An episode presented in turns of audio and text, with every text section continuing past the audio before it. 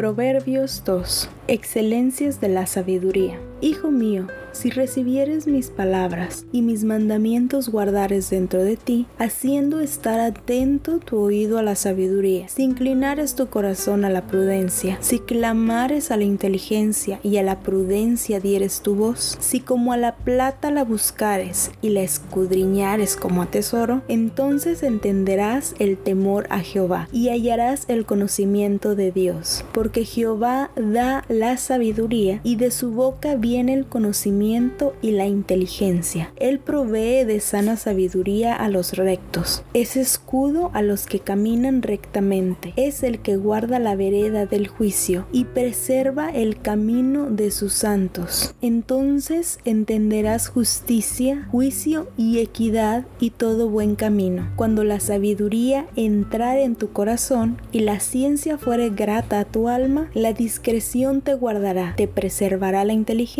para librarte del mal camino, de los hombres que hablan perversidades, que dejan los caminos derechos, para andar por sendas tenebrosas, que se alegran haciendo el mal, que se huelgan en la perversidad del vicio, cuyas veredas son torcidas y torcidos sus caminos. Serás librado de la mujer extraña, de la ajena que halaga con sus palabras, la cual abandona al compañero de su juventud y se olvida del pacto de su Dios, por lo cual su casa está inclinada a la muerte y sus veredas hacia los muertos. Todos los que a ella se lleguen no volverán, ni seguirán otra vez los senderos de la vida. Así andarás por el camino de los buenos y seguirás las veredas de los justos, porque los rectos habitarán la tierra y los perfectos permanecerán en ella. Mas los impíos serán cortados de la tierra y los prevaricadores serán de